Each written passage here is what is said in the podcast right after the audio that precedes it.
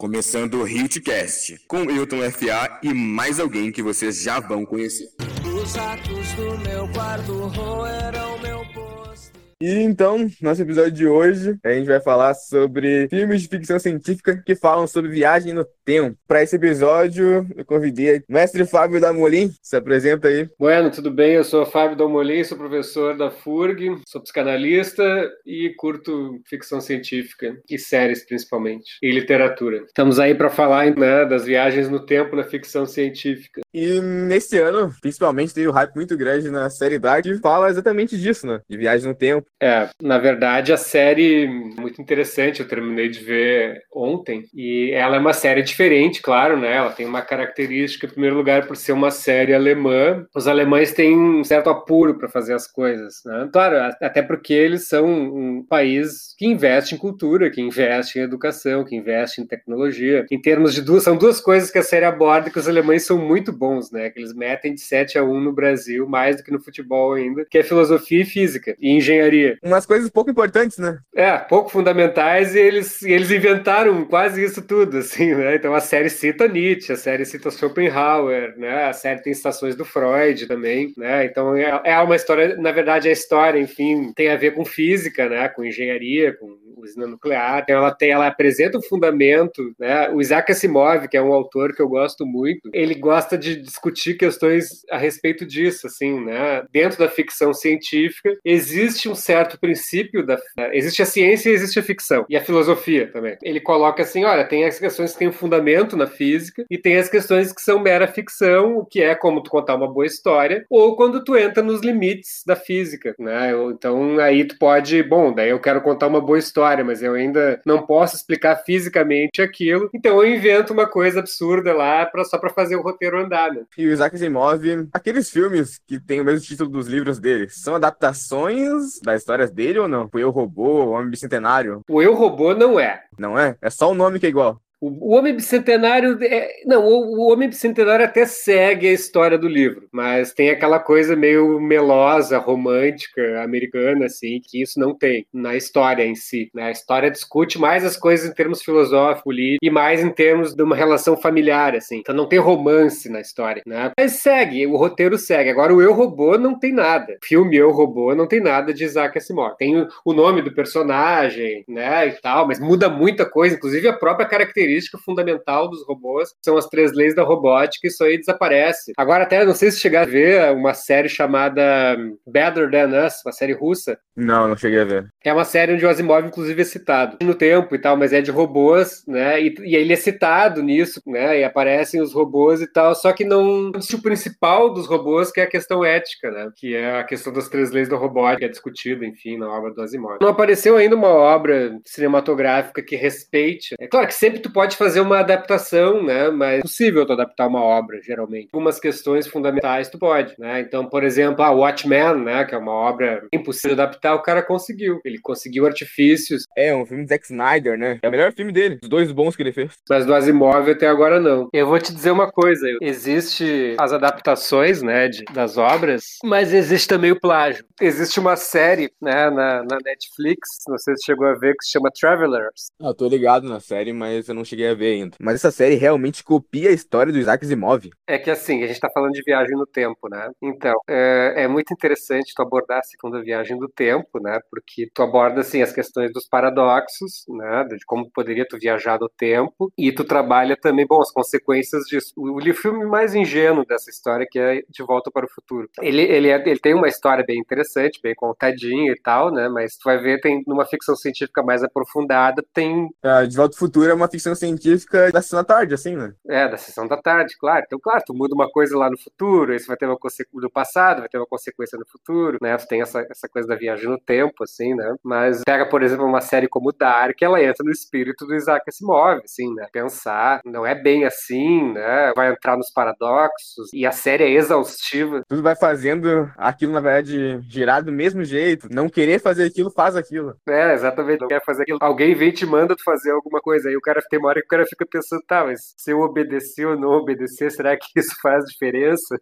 Talvez todas as possibilidades que eu tenha cheguem no mesmo resultado, então E a série é exaustiva nesse sentido. Né? A série explora todas as possibilidades, né? E, e, às vezes tu fica meio angustiado, assim, né? Que bom, né? se, se, eu tô no eterno círculo do tempo, né? Quer dizer, o que, que adianta eu mudar alguma coisa? Porque eu tô aqui, né? Então se eu tô aqui é porque a coisa já... Não adianta nada eu dar, né?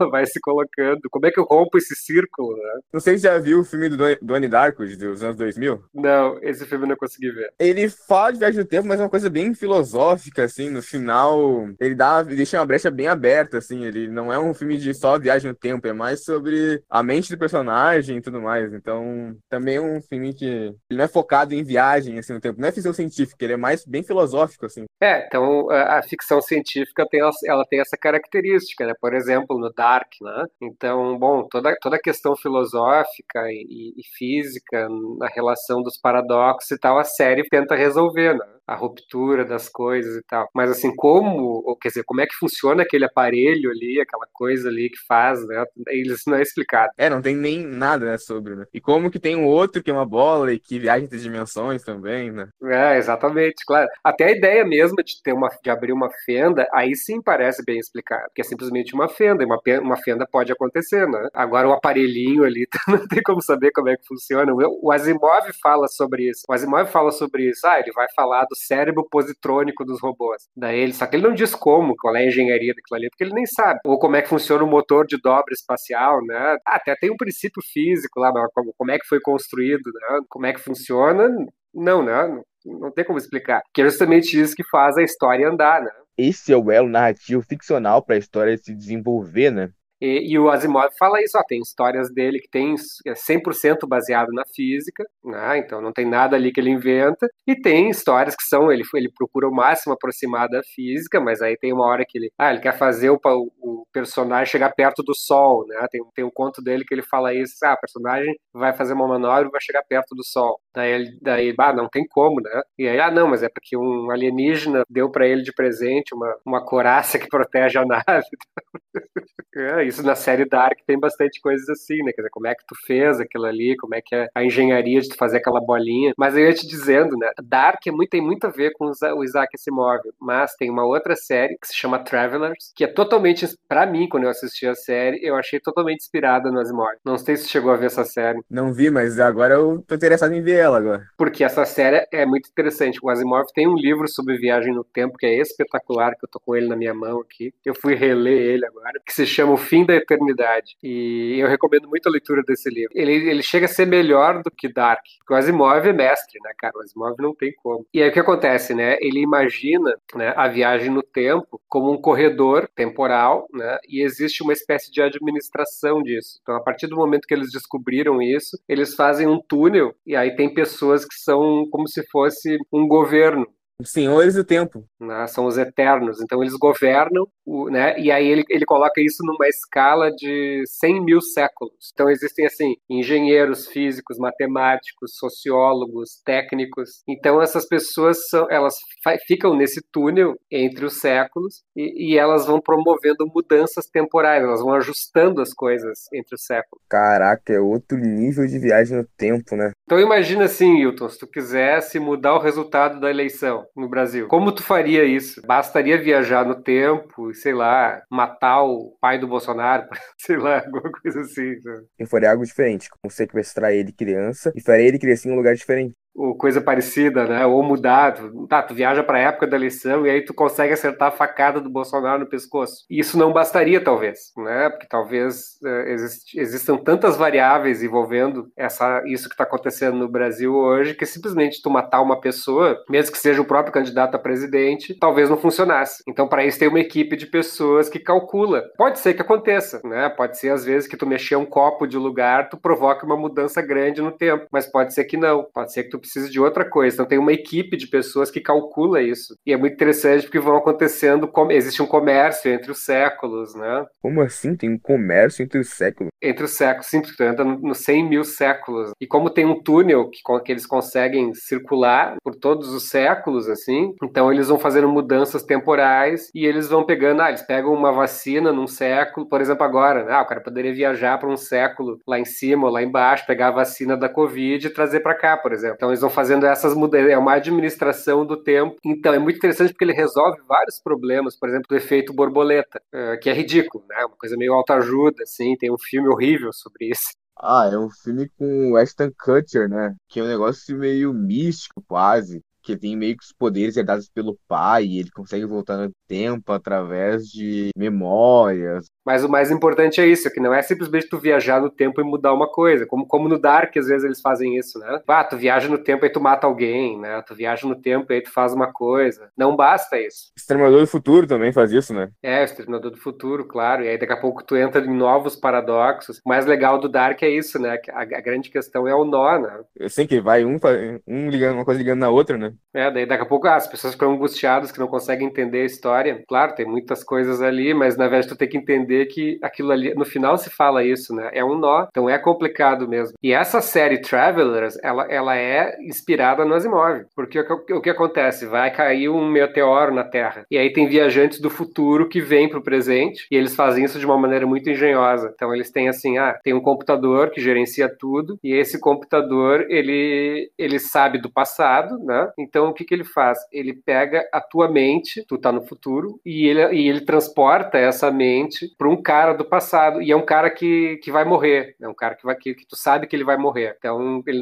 tu não vai matar ninguém. Porque daí, quando tu entra na mente desse cara, é como se tu matasse ele, tu vai ficar o resto da tua vida no passado. É uma transferência de consciência dele. Isso, isso. Para um cara que eles sabem que vai morrer. Então, na hora que o cara morre, imediatamente eles fazem a transferência. E é bem interessante, né? Daí, daqui a pouco, eles cometem uns erros, assim, né? Então, transfere a mente do cara. Porque eles montam equipes. Então, tem uma, eles, eles mandam pro passado médico, matemático, o cara que é especialista em história, né? Porque eles vão precisar de fundos, né? Então o cara é especialista em história, sabe o resultado das loterias, nem tendo de volta para o futuro, né? Então eles conseguem ganhar dinheiro e tal, mas eles montam equipes e aí eles têm tarefas assim, e essas tarefas são calculadas por um computador. Para tu fazer uma mudança no tempo, em primeiro lugar tu tem que cuidar para toda a realidade não mudar, né? Para não cair no paradoxo, e tu tem que cuidar porque tu não basta tu matar uma pessoa, tu fazer uma coisa, né? Tem que, aquilo ali tem que ser calculado probabilisticamente para que aquela mudança e sociologicamente para que aquela mudança ela faça efeito. O Flash que volta, salva a mãe e muda o universo inteiro, assim, tipo, tudo muda porque ele salvou a mãe dele. Sim, ele continua existindo. É como se fosse simples, assim, né? A, a série Dark veio para também quebrar essa ingenuidade da viagem no tempo. Então não é simplesmente tu pegar o DeLorean lá, voltar no passado e. X-Men faz isso, que o cara volta, o Wolverine volta e salva tudo. Uma coisa que ele muda e salva tudo também.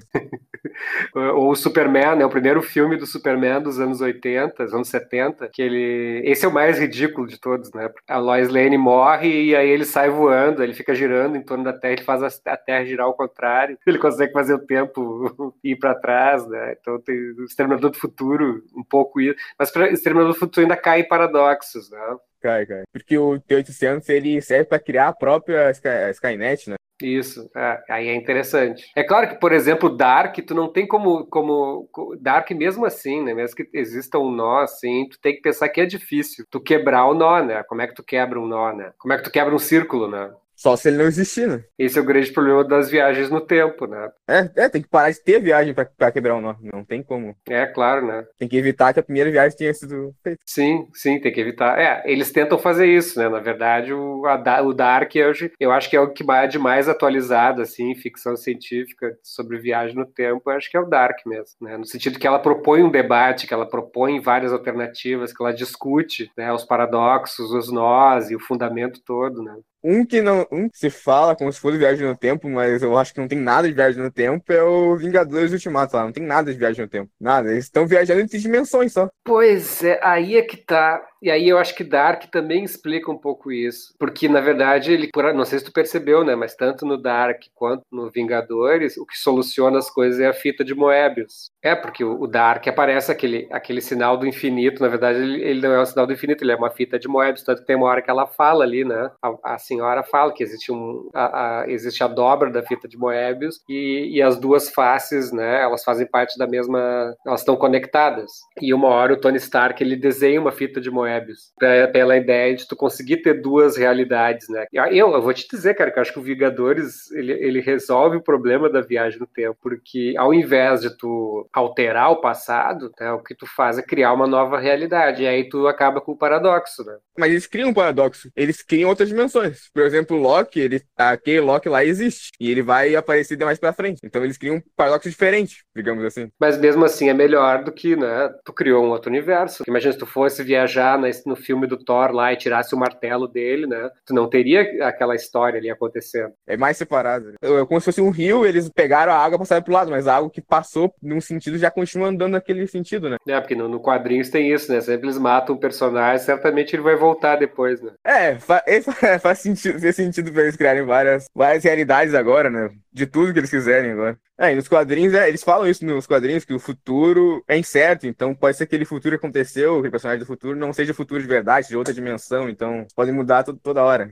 Isso já é bem costumeiro nos quadrinhos da Marvel. É, esse é o lado bom, né, da, da, da ficção, né? Mas eu, eu te digo que eu acho que Dark e essa série Travelers, né, elas são muito sofisticadas nesse sentido da viagem do tempo, por conter justamente essa ideia multifatorial, né, dessas variáveis todas, né, que não basta tu simplesmente voltar, que até no Dark aparece, né? Quer dizer, no começo ali, aquele personagem que é o pai, né? A Ulrich. Então, ah, basta eu voltar, eu voltar no passado e matar o cara lá que matou meu filho, então meu filho vai voltar. Adiantou nada, né? Só. Não adiantou nada. Apesar de que tem umas confusões ali, né? Uma hora realmente fica, fica meio confuso, né? Não sei se eu tenho que ver de novo a série, né? Quais partes que te deixou mais confuso? Essa ideia do Adão e da Eva, por que, que eles se chamam Adão e Eva? Isso eu não sei, por que, que eles se chamam. Eu acho que eles se titulam Adão e Eva porque eles são os patriarca e matriarca de todos os outros ali. Sim, mas quem decide dar esse nome para eles, né? Como eles se autotitularam isso, né? E os dois, né? Não um só. Outra é essa ideia de que às vezes tu mata um personagem, por exemplo, a velha de cabelo branco lá matam ela, tá? Mas como assim matam ela? Depois ela aparece no fim, ela pertencia a outro universo. E eles conseguem viajar exatamente sempre naquele segundo ali, né? É, tem algumas coisas de claro que tem que ver de novo, que é muito conteúdo, né? Muita confusão e tu quer chegar no fim, né? Tu fica meio ansioso para chegar no fim. Essas coisas de série boa, assim, né? Daí tu quer ficar ansioso para chegar no fim e acaba não aproveitando, tem que ver de novo a série, né? Então fica. Mas é, olha, essa série aí é, uma, é o que há de melhor, eu acho. Ela te educa, assim, filosoficamente, né? Em termos da física também, né? Ela tem uma saída muito sensível, assim, dessa ideia de um terceiro universo universo, né? Quer dizer, olha, realmente, né? Os dois, por que, que não existe um, uma outra realidade? Porque realmente estava aquelas duas. É muito interessante, a gente começa a pensar, né? É, realmente naquela, naquela dobra da fita de Moebius mesmo, como se fossem dois mundos e eles se retorcem eles ficam conectados de alguma forma e fica nesse eterno looping, né? Que isso mesmo, né? Fica difícil de saber se, bom, então como se dá a ruptura, né? Claro, daí ela explica, não, é naquele segundinho ali onde o tempo parou, né? Tá, tá ótimo. Agora eu lembrei de outro filme que até ele tem muito plágio de 2001, como é que é? Interestelar, não é? Interestelar do, do Nolan? Eu acho que é, não é? Interestelar, que, ele, que eles vão para. Que até tem muita referência ao 2001, né? Que é quando eles, eles chegam na órbita de Júpiter. É muito interessante para quem estuda física isso. O 2001, de certa forma, ele é um filme de viagem no tempo, né? Porque, não sei se chegasse a ler o livro. Ah, só vi o filme, não, não, não li o livro. Ele foi pensado junto, né? O Stanley Kubrick pensou junto com o Arthur C. Clarke. Ele é baseado em dois contos do Arthur C. Clarke. E a grande pergunta que eles fazem no, no, é como seria possível tu viajar para outra galáxia ou para outra, nem para outra galáxia, né? Mas tá, mas digamos, tu querer viajar para outra galáxia, como que tu faria isso com a propulsão, né? Com um foguete, com essas coisas assim, né? Então tem uma questão de tempo que às vezes, ah, tu vai, vai fazer uma viagem que vai demorar 100 anos, né? Como, como é que tu vai botar um ser humano ali? É por isso que eles estão ali em animação suspensa, né? Os, os astronautas, e aí tu tem um robô, né? Então a primeira solução é o mecânico, né? E aí só que daí isso não funciona e tal, né? Então a grande ideia é isso, é como tu fazer, é como tu lidar com a variável tempo numa viagem interestelar, né, ou interplanetária. E aí o que acontece é que existe uma, eles encontram aquele final maluco, ele só existe no, no, no filme, né? No livro tá tudo explicado, que na verdade eles, eles chegam a, a, seres né, que, que desenvolveram uma maneira de viajar entre as galáxias. E a maneira é que eles evoluíram para seres feitos de pura energia, que viajam na velocidade da luz, ou mais. Então, a grande questão que o Arthur C. Clarke se colocou foi isso, foi a questão do tempo nas viagens espaciais. Né? E que no filme, nesse filme Interestelar tem isso, e tem esse Interestelar tem uma cena que é genial, que é quando eles chegam no buraco de minhoca, e eles encontram um planeta que está perto do buraco de minhoca, e, o combo, e na verdade eles têm que economizar tempo, lembra disso?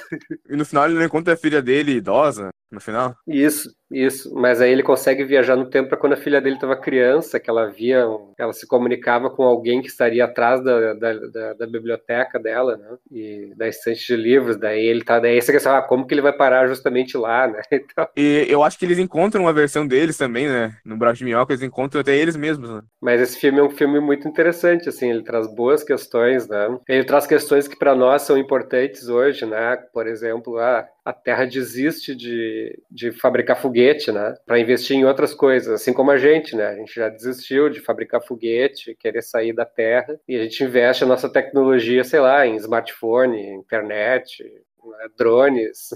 O que é mais rentável? É, claro. Você chegou a ver uma série chamada Marte, que é, é, do Netflix e é, junto, é do Discovery, eu acho. Que assim, imagina uma expedição colonizadora a Marte, né, que seria em 2030 e alguma coisa, e ao mesmo tempo ela é intercalada com um documentário sobre as a possibilidade real de tu viajar para Marte, né? É muito interessante para quem estuda física e tal, né? E para quem gosta dessas coisas. É muito angustiante essa essa série, porque eles o lado da ficção mostra realmente as pessoas chegando em Marte arte e tal, né? Só que na vida real aparece os caras fazendo uma festa porque eles conseguiram lançar um foguete não tripulado e trazer o foguete de volta inteiro. Daí os caras fazem uma festa, assim, né? Porque, porque gastaram bilhões de. A gente gasta bilhões de dólares estourando uns rojão gigante, assim. a primeira vez que eu vi, eu não, não, não gostei muito, assim, na primeira vez que eu vi. Foi devendo, revendo, revendo que eu comecei a gostar mais, assim, do filme que tinha um andamento muito arrastado e tudo mais do filme, mas revendo assim eu consegui ver bem como é, como é o desenvolvimento dele, eu gostei do filme. Esse filme é muito interessante.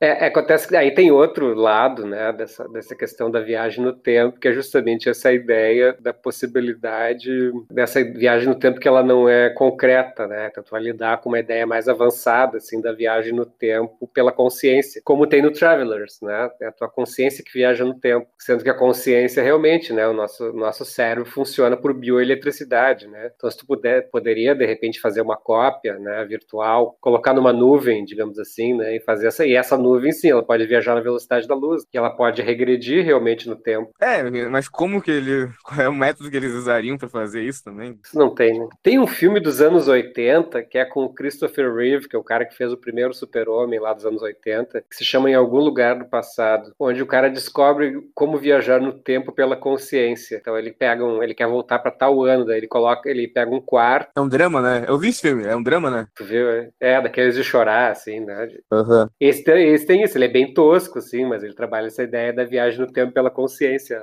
Mas ele viaja no tempo meio tipo de concentração, quase, né? Uma coisa assim, não é? é não é uma, ele não é um bagulho meio corporal, uma técnica de concentração, uma coisa assim, que ele fica deitado pra sair, né? Pra viajar no tempo. Sim, ele fica imaginando que ele tá numa época, então ele coloca todas as coisas do quarto dele, coisas de época, de museu, assim, daí ele, de tanto que ele faz isso, ele acaba regredindo e volta. Tanto que depois ele ele, acaba fugindo, voltando porque ele acha no bolso dele uma moeda de 1980 e poucos lá, daí ele volta e tal, né? Aí ele lembra da, do período dele e volta, né? É, tem, é muito interessante. Outra coisa que eu acho legal do Dark, né, e tem a ver também com o Asimov, é que nessa história do Asimov, o, o fim da eternidade, ele fala assim que pelo fato de poder viajar no tempo e ter essa administração do tempo, eles não estimulam muito a viagem no espaço, a viagem espacial e tal. Então, toda os mil séculos, milhares de séculos da história são todos na Terra. E no Dark, lembra disso? Que eles falam, mas a gente não consegue sair dessa cidade.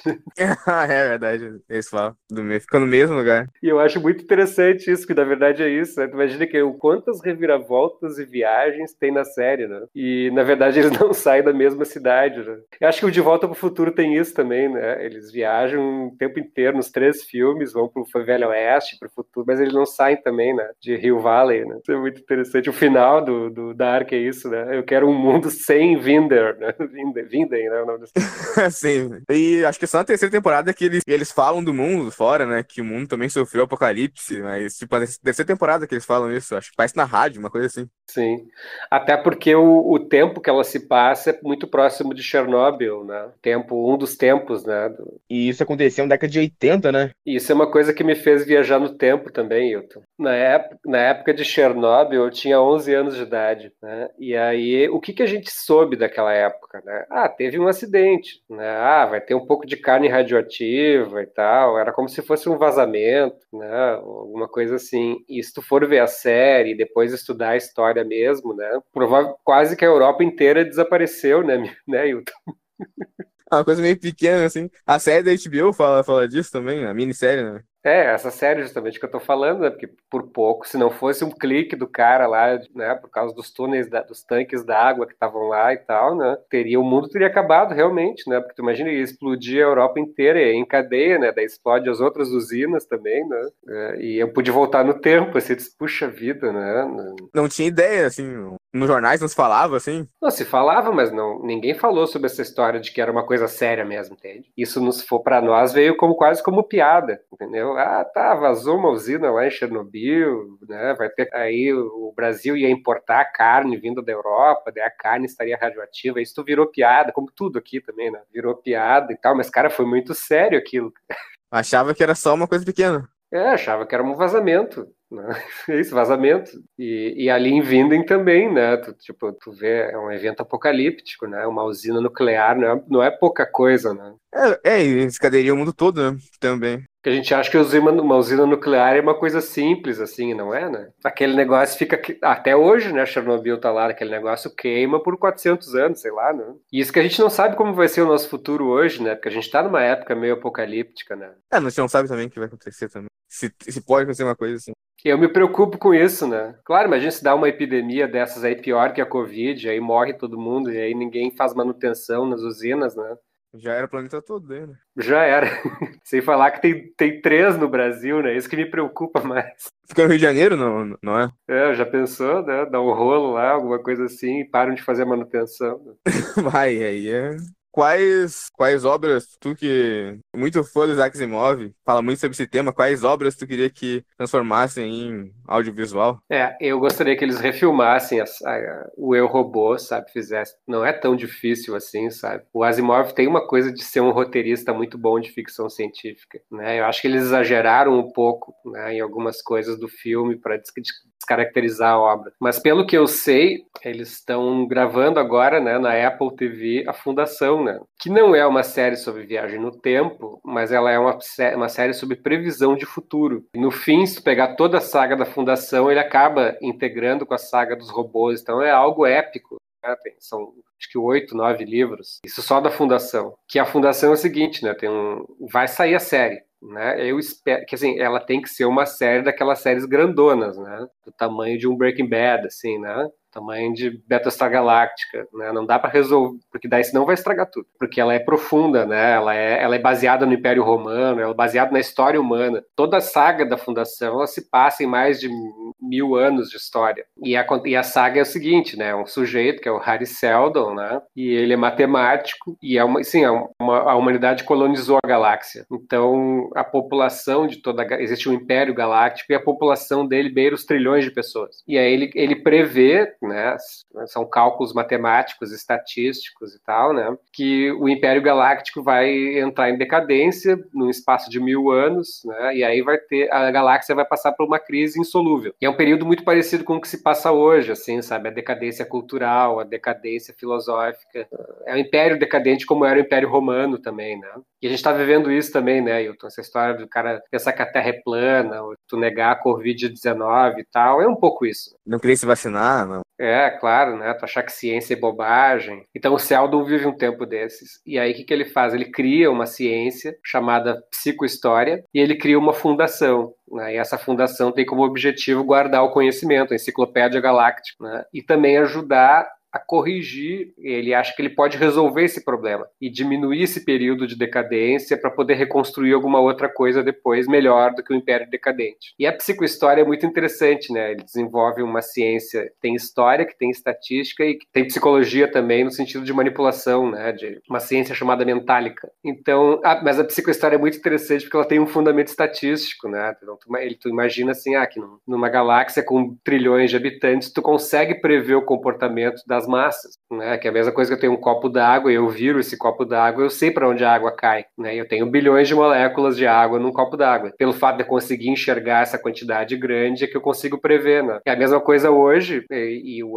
Isaac previu, previu isso, que é o que se chama Big Data. Então, hoje, a partir de dados do Google, por exemplo, eu consigo saber quem é que vai ganhar a próxima eleição, né? mais do que a pesquisa eleitoral, né? Porque eu tenho uma quantidade enfim, muito grande de dados e eu consigo olhar eles de cima, né? Eu consigo fazer gráficos que apontam tendências nesses grandes números. É como eu perguntar, por exemplo, eu faço essa brincadeira em aula, assim, né? Tô numa aula, tem 40 alunos, eu pergunto aqui, ah, eu sei que todo mundo aqui escovou os dentes hoje. Esse tipo de dado eu posso prever, né? Sem mágica. A Fundação, junto com Duna e com os Anéis, é as três maiores literaturas eh, fictícias, assim, né? São tidas, né? Como as três maiores. Anéis já tem adaptação, Duna tá sendo gravado e Fundação tá com o desenvolvimento, então, né? Na Duna tem, do David Lynch, né? Que é muito bom, por sinal. Ah, sim, tem o antigo, né? Tem a versão clássica, né? Primeira versão, até esqueci. Que vão fazer o remake, o Villeneuve vai fazer o remake, né? Isso, isso, o cara que fez o. Fez a chegada. É bom diretor. A fundação tá todo mundo com medo, né?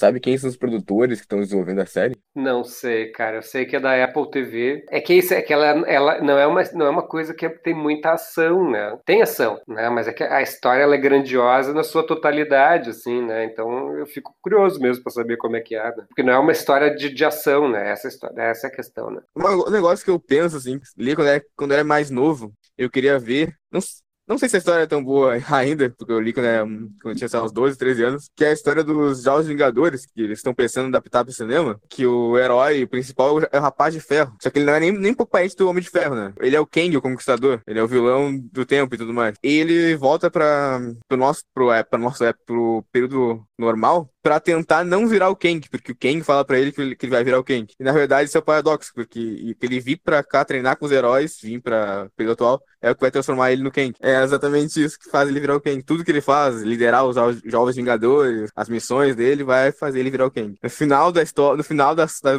da saga, assim, dos Jovens Vingadores, ele vira o Kang. É interessante, né? É, mais, mais uma questão dessas, assim, né? De, de viagem no tempo, a gente se coloca. É, eu acho interessante, né? Tem, tem um, um filme tem um filme gaúcho, né, que acho que é do Jorge Furtado, não sei se chegou a ver um curta-metragem, chama Barbosa. É muito interessante porque é muito refinado, assim, né, com o Antônio Fagundes até, né, que é um sujeito que ele fica traumatizado, né, porque ele estava lá no Maracanã, né, aquela vez que o Brasil perdeu o Uruguai na Copa de 50, do gol do Didia, né, e aí ele consegue desenvolver uma máquina do tempo, né, daí ele volta no tempo, aparece, ele, ele enxerga ele mesmo, e aí, ele, e aí a história é que ele consegue entrar no campo, né, daí ele quer avisar o Barbosa que o Barbosa vai tomar o gol. E aí, quando ele grita Barbosa, Barbosa olha para ele e toma o gol porque ele gritou Barbosa.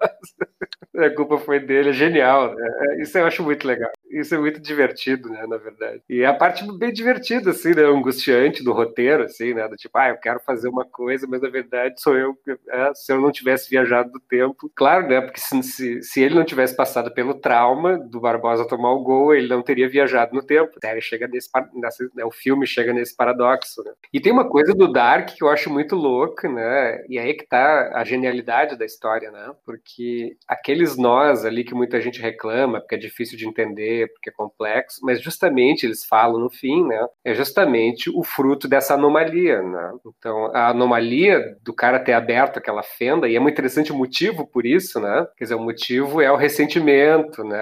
Aquela história daquele pai que não dava atenção pro filho e tal, né? Que vivia no mundo da física, mas aí não desconsiderava a família e tal, e, e esse motivo fez, imagina, com que o cara destruísse o mundo praticamente, né? Dois mundos. Fiquei pensando agora, uma coisa que eu não entendi é quem era aquele senhorzinho Tannhauser cego. Eu não consigo entender quem era aquele. Lá no passado, em 1888. É verdade. É, é um cara que teria pensado numa ideia de viajar no tempo também, né? Antigamente. Né? Mas, claro, tem várias pontas, assim, justamente porque ele fala que é um, é um nó, né? É como uma história assim, ah, a mulher ser mãe da filha dela e a filha dela ser mãe dela. É, isso acontece bastante, né? Tem vários que tem isso. Mas tu acha, tu acha aquilo ali maluco, mas tu, tu vê que não, é decorrência dessa anomalia, né? Sim. Tanto que todo mundo ali que tem o sangue do, da Marta e do Jonas não, não existe, né, no mundo, no mundo original. Sim, claro, né? Não existe, é, daí sumiu, né? Acho que é isso. Tem uns outros outros filmes que eu já que eu vi, sei lá, já viu Looper, por exemplo? Sim, vi bem interessante, com Bruce Willis, né? É, Bruce Willis e o Gordon Levitt. Tem uma comédia francesa que é muito interessante, que é Viajantes no Tempo, eu acho, que é que aí é os caras da Idade Média conseguem vir para os dias de hoje. É muito interessante, é engraçadíssimo. É, são são acontece uma mágica lá, daí uns o nobre medieval vem pro francês, vai vem para os dias para 1990 lá, vive umas aventuras, é muito interessante. Assim. O cara descobre a pasta de dente, por exemplo, é o perfume, o banho, né? Aquelas coisas. É bem interessante, é muito, é bem divertido isso. No Limite da Manhã, aquele que ele morre, renasce, mas acho que não é viagem do tempo, é só ele renascendo, tipo Feitiço do Tempo também, que fica sempre no looping no mesmo dia. Os dois é o mesmo, mesmo, mesmo estilo, fica sempre no mesmo dia. Tem aquele filme com o Hugh Jackman, que é um romance dele, que ele era um nobre inglês, uma coisa assim, e ele vem para os anos 2000, ele tem um romance, algo assim, tem também. Tem Orlando, tem um que é mais antigo, eu tava vendo esses tempos, que é Orlando, a Mulher Imortal, que é baseado no romance da Virginia Woolf, mas aí entra na história da imortalidade, né? É uma, é uma mulher que a cada século ela muda, ela vira homem, vira mulher. E aí entra a história da, da, da imortalidade também, que de certa forma é um conceito de viagem no tempo. Ah, o filme do Woody Allen, né? Meia-Noite em Paris. E de certa forma ela, ele daí ele tra trabalha de uma maneira mais poética, de uma maneira mais fantasística, né? Mas, mas de certa forma é isso. É muito interessante, né? Porque daí ele volta pro tempo que seria a época de ouro, né? Mas ele descobre que na época de ouro as pessoas gostariam de ir mais pro passado, onde seria a época de ouro da época de ouro. Isso eu acho sensacional. É muito interessante isso. Eu, eu também, eu queria, por exemplo, ser adolescente nos anos 70. Mas aí os adolescentes dos anos 70, de repente, eles queriam ser adolescentes nos anos 50. Fica sempre um querendo o tempo, viver o tempo do outro, daí, né? Eu ia falar da comédia do Bill e Ted. Não sei se você já viu, que é com Ken Reeves. Não, não vi ainda. Ele é adolescente e ele quer fazer o trabalho da escola, só que ele não sabe, não tem tempo. Aí, tipo, ele e amigo dele criam uma máquina do tempo, voltam no tempo, conversam com as pessoas da, sobre o trabalho de história deles, e voltam e fazem um trabalho de história incrível, porque eles conversaram com os personagens históricos sobre o trabalho deles. Ah, isso é bem interessante. Não, não vi esse filme. Ah, outro interessante, não sei se chegasse a ver o filme O Cubo. Ah, sim, eu vi porque tu me passou ele. Isso, não, tem uma sequência do cubo, né, que é o, é o hipercubo, daí o, o cubo não é só no espaço, o cubo é no tempo também. Né? O cubo tem outra dimensão que é a dimensão do tempo, né? As pessoas vão encontram elas mesmas, né? Então, tá, tu encontra o teu eu ontem. E tem um personagem muito interessante, assim, porque a maneira dele de sobreviver no cubo é, é se transformar num canibal, assim, que ele começa a comer as pessoas, né? porque tem pessoas de diversas épocas dentro do cubo, ele consegue se alimentar das pessoas. É muito interessante isso. Ah, e eles nunca saem do cubo, uma coisa assim, não é? Não, não, eles saem, sim, só que tu não sabe o que que é, quem é que administra, por quê, não tem. Né? E aí no terceiro filme da série, que é o Cubo, Cubo Zero, né? Então aparece uma administração, né? Como seriam pessoas administrando o cubo. Só que depois tu descobre que acima dessas pessoas tem outras pessoas também, daí vai pro infinito também, né? Tu nunca vai saber. Porque na, na, na série Dark tem uma hora que tu pode chegar assim, a série não precisaria ter um fim, né? Podia ser contínua, né? É, poderia ficar naquele looping eterno, né? O tempo, a coisa do tempo sempre se repetindo, né? Esse fluxo de coisas sempre acontece, o passado muda o futuro e o futuro muda o passado, né? Essa série para mim é o que há de melhor atualmente, assim, né? Genial, realmente provoca muito. Tem, tem gente que acha que, que eles não quebraram, porque os dois se enxergam e lembram que eles vê, vê eles adultos, né, na, naquele portal lá, da, questão do tempo lá. E no final a mulher pensa em botar o nome do filho de Jonas.